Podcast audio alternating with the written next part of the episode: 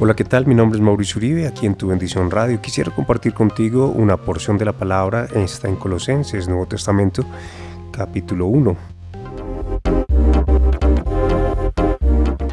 Muy bien, pongámonos un poco en contexto. ¿Quién eran los colosenses? Los colosenses era un pueblo que tenía la tendencia a ser supersticioso religioso con mucha influencia judía, griega y también de Medio Oriente. Es una ciudad importante en Frigia, Asia Menor, y allí eh, se había levantado una iglesia a cargo de Pafras, que era un eh, siervo, discípulo de Pablo que había sido enviado por él. Entonces vemos que al trabajar allí comienza a haber un cambio importante dentro de la iglesia, de los santos y fieles que estaban allí ubicados. Vamos a leer un poquito acerca de la palabra y vamos desarrollando este tema a través de una eh, exposición, una explicación expositiva. Tenemos entonces el versículo 1, Pablo, apóstol de Jesucristo por la voluntad de Dios, y el hermano Timoteo a los santos y fieles hermanos en Cristo que están en Colosas.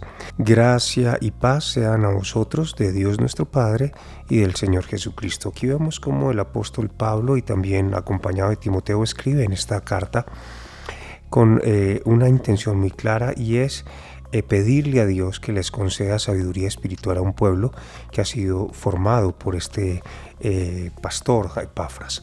Entonces nos dice el versículo 3, siempre orando por vosotros, dando gracias a Dios Padre de nuestro Señor Jesucristo. Vemos aquí algo importante y es que hay una oración. Cuando hay una buena noticia de alguien, pues lo mejor es empezar a orar por ellos. Y Pablo era uno de estos hombres que oraba incansablemente con Timoteo dice que habiendo oído de vuestra fe en Cristo Jesús, versículo 2, versículo 4, y del amor que tenías a todos los santos. Mire que aquí hay algo importante y a causa de la esperanza que os está guardada en los cielos, de la que ya habéis oído por la palabra verdadera del Evangelio.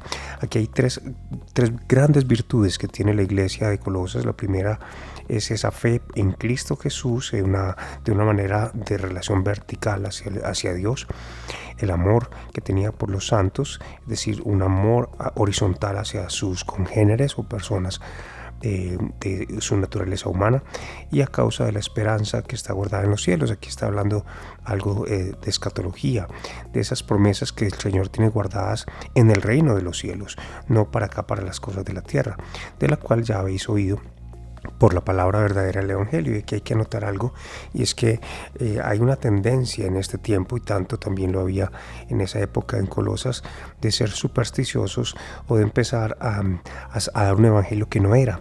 Aquí está hablando del verdadero Evangelio, de la verdadera palabra del Evangelio, y es la que habla y enfoca en estos tres puntos de la virtud, un amor y una fe hacia Cristo, un amor y, y una relación con el hermano, y otra es esa proyección que tenemos para el reino de los cielos. El Evangelio no fue para que tuviéramos aquí progreso, que nos fuera muy bien, o que tuviéramos una tremenda sanidad, o que fuéramos llenos de eh, un Evangelio de la prosperidad. No, el Evangelio está destinado para salvar nuestras almas y direccionarnos hacia lo que realmente es importante y duradero, y es el reino de los cielos. Por eso Jesús decía muchas veces, voy a preparar un lugar para que donde yo esté, vosotros también estéis. Y a eso se refiere también el apóstol Pablo cuando escribe esta carta que ora incansablemente, sin cesar, para que aumente esa fe, para que sientan y se mantengan en el amor y también sean direccionados hacia, eh, hacia la vista, hacia los cielos. En el versículo 6 que ha llegado hasta vosotros, así como a todo el mundo, y lleva fruto y crece también en vosotros desde el día que oíste y conociste la gracia de Dios. En verdad, aquí el versículo 6 nos habla que el Evangelio también nos alcanzó a ellos, no siendo un pueblo eh, judío, sino un pueblo gentil, así como todo el mundo. Es decir, se está hablando, se le está dando una mención de todo lo que está haciendo la obra del Evangelio a través del mundo gentil. Eh, es como una especie de informe que hace Pablo para el pueblo de Colosas. Y también dice que lleva fruto y crece también en vosotros. Es decir, Él es parte del plan de Dios que también crezca en Colosas ese amor impresionante por el Evangelio. Dice, desde que lo oíste y conociste la gracia de Dios en verdad. La gracia de Dios es un favor inmerecido. Eh, el pueblo de Colosas entendía que no eran salvos por lo que pudieran hacer o por sus supersticiones. El pueblo eh, de Colosas entendía que se recibía el amor por la gracia y esa es una obra del Espíritu Santo. En el versículo 7 nos dice, como lo habéis aprendido de Pafras, ahí está hablando del pastor que allí era eh, dedicado a ese amor hacia los hermanos, de ese amor que formaba hacia Cristo y esa proyección hacia el cielo. Nuestro consiervo amado. Mire que Pablo, no, aunque Pafras no es muy conocido en el Nuevo Testamento, eh, sino que es más conocido Pedro, Mateo, Marcos, Lucas, Juan, hasta de pronto Tito eh, Epafras no tenía un perfil muy alto, sin embargo Pablo no lo trata en su trabajo ministerial como alguien de inferioridad, sino que lo está tratando con un ministerio alto, un ministerio importante que está haciendo una labor importante en una iglesia local. También nos dice que es fiel, dice eh, que es un fiel ministro de Cristo eh, para vosotros, es decir, está acentuando su liderazgo como pastor, está diciendo que es un hombre que está haciendo lo correcto delante de Dios al enseñarle esas cosas. Versículo 8, quien también nos ha declarado vuestro amor en el Espíritu. Es decir, ha habido un crecimiento espiritual y esto es importantísimo porque muchas personas en el mundo gentil no tenían ese, ese concepto de espíritu como si lo tenía el pueblo de Israel. Bueno, hasta aquí vemos como Pablo y Timoteo han visto ese informe, le han dado gracias a Dios por la, el trabajo de Pafras, pero aquí es donde realmente viene la oración, la oración importante que Pablo quiere impartir a la iglesia de Colosas. A partir del versículo 9 dice, por lo cual también nosotros desde el día en que oímos, no cesamos de orar por vosotros. Mire qué característica tan bonita tiene el apóstol Pablo, que a pesar de no conocer al pueblo de Colosas, sino que lo conocía a punto de cartas y de referencias de Epáfras, eh, hacía algo importante y era pedirle al Señor y orar incansablemente.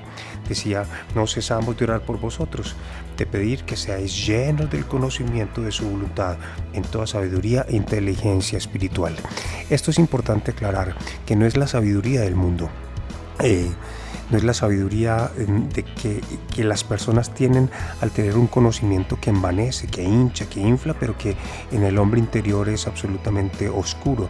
No, aquí está pidiendo por un conocimiento espiritual, una revelación parte del Espíritu Santo, o más bien una iluminación de la revelación que ya se le ha sido explicada por Epafras, eh, que es el Evangelio verdadero. Esa iluminación por la cual da un conocimiento, una sabiduría práctica para un desarrollo espiritual mucho más grande, mucho más importante. En el versículo 10 nos dice para que andéis como es digno del Señor. Es otra cosa que glorifica el nombre del Señor, el caminar, ¿sí?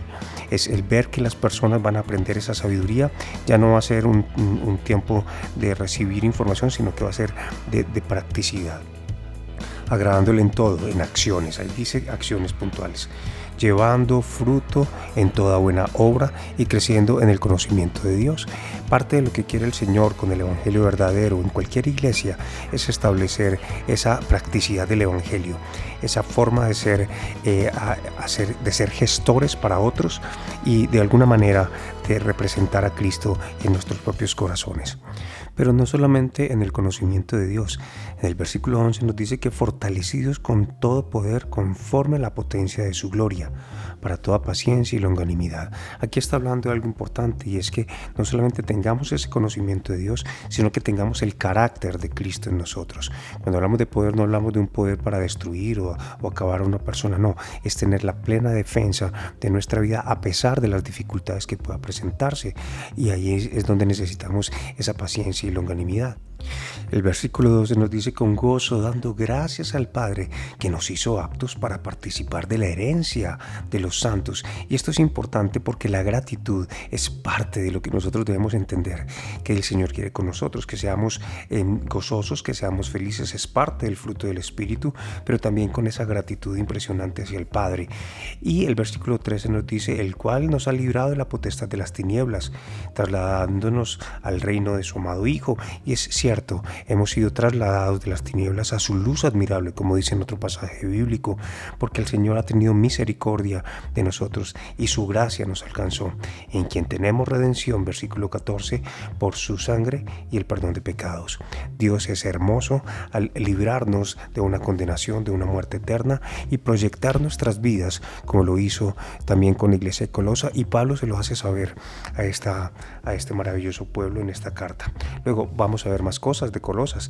Eh, hasta aquí hemos llegado, creo que ha sido un tiempo muy especial. Espero que hayas hecho una buena reflexión, que lo apliques a tu vida, que pienses un poco y medites acerca de lo que esta carta nos está diciendo, no solamente a los de Colosas, sino ahora, este, en este tiempo, a nosotros como pueblo de Dios. Dios te bendiga, Dios te guarde, Dios haga resplandecer su rostro sobre ti y tenga de ti misericordia y mucha paz. Bendiciones. Chao, chao.